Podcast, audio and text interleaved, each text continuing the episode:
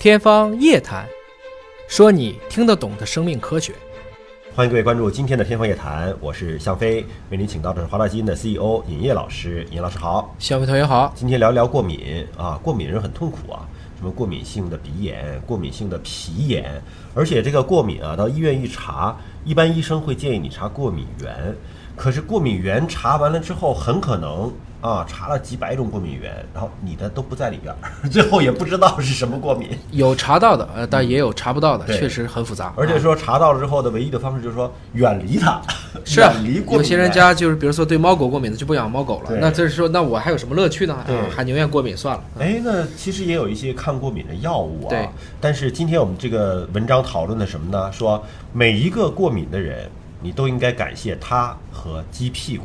感谢他可能是某一个科学家，对对吧？他可能发现了一个什么什么东西，还感谢鸡屁股，嗯，这个我就没整明白了。触类旁通啊，因为我们都是从动物当中去学习一些机制，进而在人身上找对应的一些类比证据。那为什么一定找鸡的屁股呢？哎，那就聊一聊呗，看看鸡屁股有啥呢？对，咱们看一看啊，跟免疫相关、跟过敏相关，其实很早就已经在研究这方面的内容。对，只要谈免疫，就一定少不得抗体。呃，那么最早呢，有一篇关于鸡屁股的论文 啊，发表在《家禽科学》上啊，专门是讲这个禽类的。那么这个我们回到这个一九五二年，俄亥俄州立大学研究生叫做布鲁斯·格里克，他就发现啊，鸡呀、鹅呀这些家禽的屁股上有一个腺体。跟导师一问，导师说这个呀叫法氏囊。又叫做腔上囊，就是我们经常不是说吃鸡屁股要把一个什么东西抠掉，否则容易中毒还是怎么着？就很多人就怕那块有淋巴，所以鸡屁股一般也不太吃这个样子。实际上，这个法式囊啊，三百年前就已经被发现了。对啊，是意大利的这个解剖学家在十七世纪初就描述过这个腺体。三百年过去了。大家呢也没整明白，说这个法氏囊到底是干什么的？嗯啊，反正就知道那儿有个腺体。然后这个克里克，这就是所谓的说者无意，听者有心了。嗯，他就把这个给切了，想看看鸡有什么变化。把鸡的这个鸡屁股，哎，就是法氏囊给里边的法氏囊给切了。后来发现好像也没啥事儿，嗯，看起来也没什么不同。直到有一天，他就是有一个同学叫做提莫西，要给本科生上课了。主要想去演示疫苗怎么让动物产生抗体。哦，就是给鸡打疫苗，一般是要给鸡其实注射病毒了，假病毒，很多的时候就是往它淋巴里打，往鸡翅里去打，他就找不着鸡了啊，哎，找到了这个把屁股切了的 这个。没有正常鸡了，只有切了法氏囊的鸡，打进去了以后发现，哎呀，没抗体。嗯，一个星期之后，这些鸡大多数都没有产生抗体，绝大部分的鸡这个时候都该产生抗体了，嗯，但切了法氏囊的鸡却没有抗体。为什么没有法氏囊类这些鸡恰好都不产生抗体呢？这就对格里克来讲，这是一个新的发现点了。嗯，他就明白了，这个囊一定是跟抗体产生相关。嗯，他们就研究了半天。我们说，有的时候幸运总是留给这些愿意观察和有准备的头脑。他不光是把那几个鸡给打出来了，而且他恰好用的是一种沙门氏菌的欧抗原，也就是说，这个针对沙门氏菌的抗体产生的时间要比其他的抗体要晚，就给留出来了。这个切除了法氏囊的影响足够的时间，也就是说，你如果用一些抗原打进去，立马就产生抗体的情况下，也可能这个法氏囊的作用就出不来了。它恰好找到了一个产生这抗体很慢很慢的一个过程。但是它的法氏囊不都切了吗？它如果用一种很烈性的一种抗原去免疫它，嗯，它可能很快就可能产生抗体了。嗯，恰恰是因为它打的是沙门氏菌。沙门氏菌的欧抗原使它产生抗体的过程很长，这个时候法氏囊的作用才得以放大，才发现出来了。嗯，所以实际上这是若干个巧合都碰到一起了，所以他们得到了一个猜想，就是当时还不能叫一个结论，法氏囊是很有可能在抗体形成中起到了重要的作用。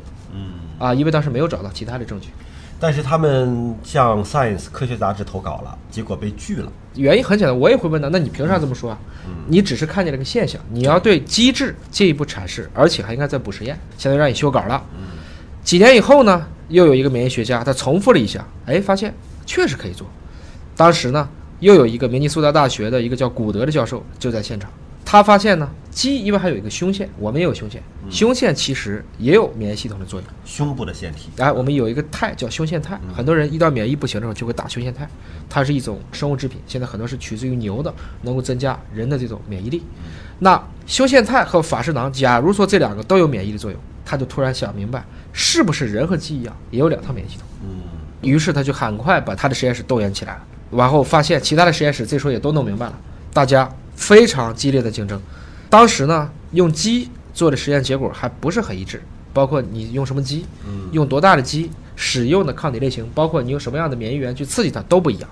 所以为了排除这些干扰呢，像古德这个组，他其实就直接切除了鸡的胸腺或法氏囊，然后直接用略低于致死量的 X 射线进行辐射，就等于说我把你体内所有的免疫细胞全部干掉，让你不能产生抗体了。这种情况下，慢慢的等这些鸡都恢复，他发现没有法氏囊的鸡没有抗体了，这点就跟最早的格里克的发现是一致的。没有胸腺的鸡能不能产生抗体呢？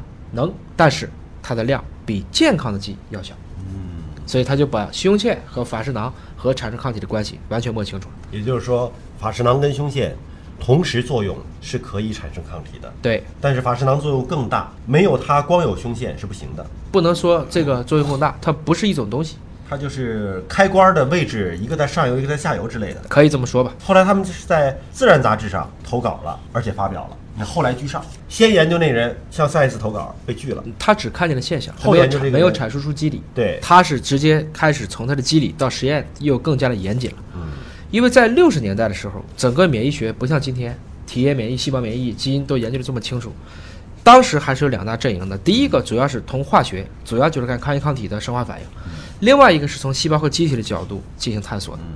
那么就是这个古德的这个研究组发现，法氏囊的 B 细胞引发的是抗体免疫，而来自于胸腺的是 T 细胞引发的是细胞免疫。哦，抗体免疫和细胞免疫，我们管前者叫体液免疫，嗯因为抗体是一种蛋白，它是溶解在液体里的，所以 B 细胞免疫一般叫做体液免疫，而胸腺的这个 T 细胞，我们一般说这是免疫治疗用的，我们叫细胞免疫。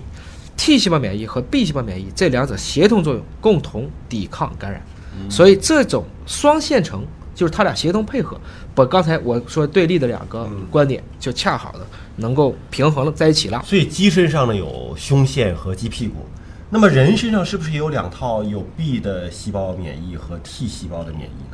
对啊，因为法氏囊是鸡或者说是鸟类特有特有的。啊，那人身上有没有法氏囊呢？那人的这个 B 细胞免疫应该是哪个腺体呢？他这些同行都在问古德的学生，就这个库珀说：“你要告诉我，人的这个法氏囊你找没找到？”嗯，人类法氏囊在哪儿？哎也也在屁股上吗？啊，对，就这个意思。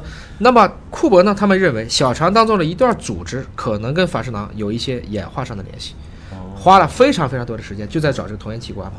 因为鸟类和哺乳类其实都是来自于爬行类，总该有一个同源器官，至少有点痕迹啊和证据啊。找了半天也没有太好的发现，直到一九七四年，他们确认了小鼠胚胎肝脏细胞当中能够产生 B 细胞，更多的人发现了骨髓当中也能产生 B 细胞，所以造血系统就是 B 细胞的来源。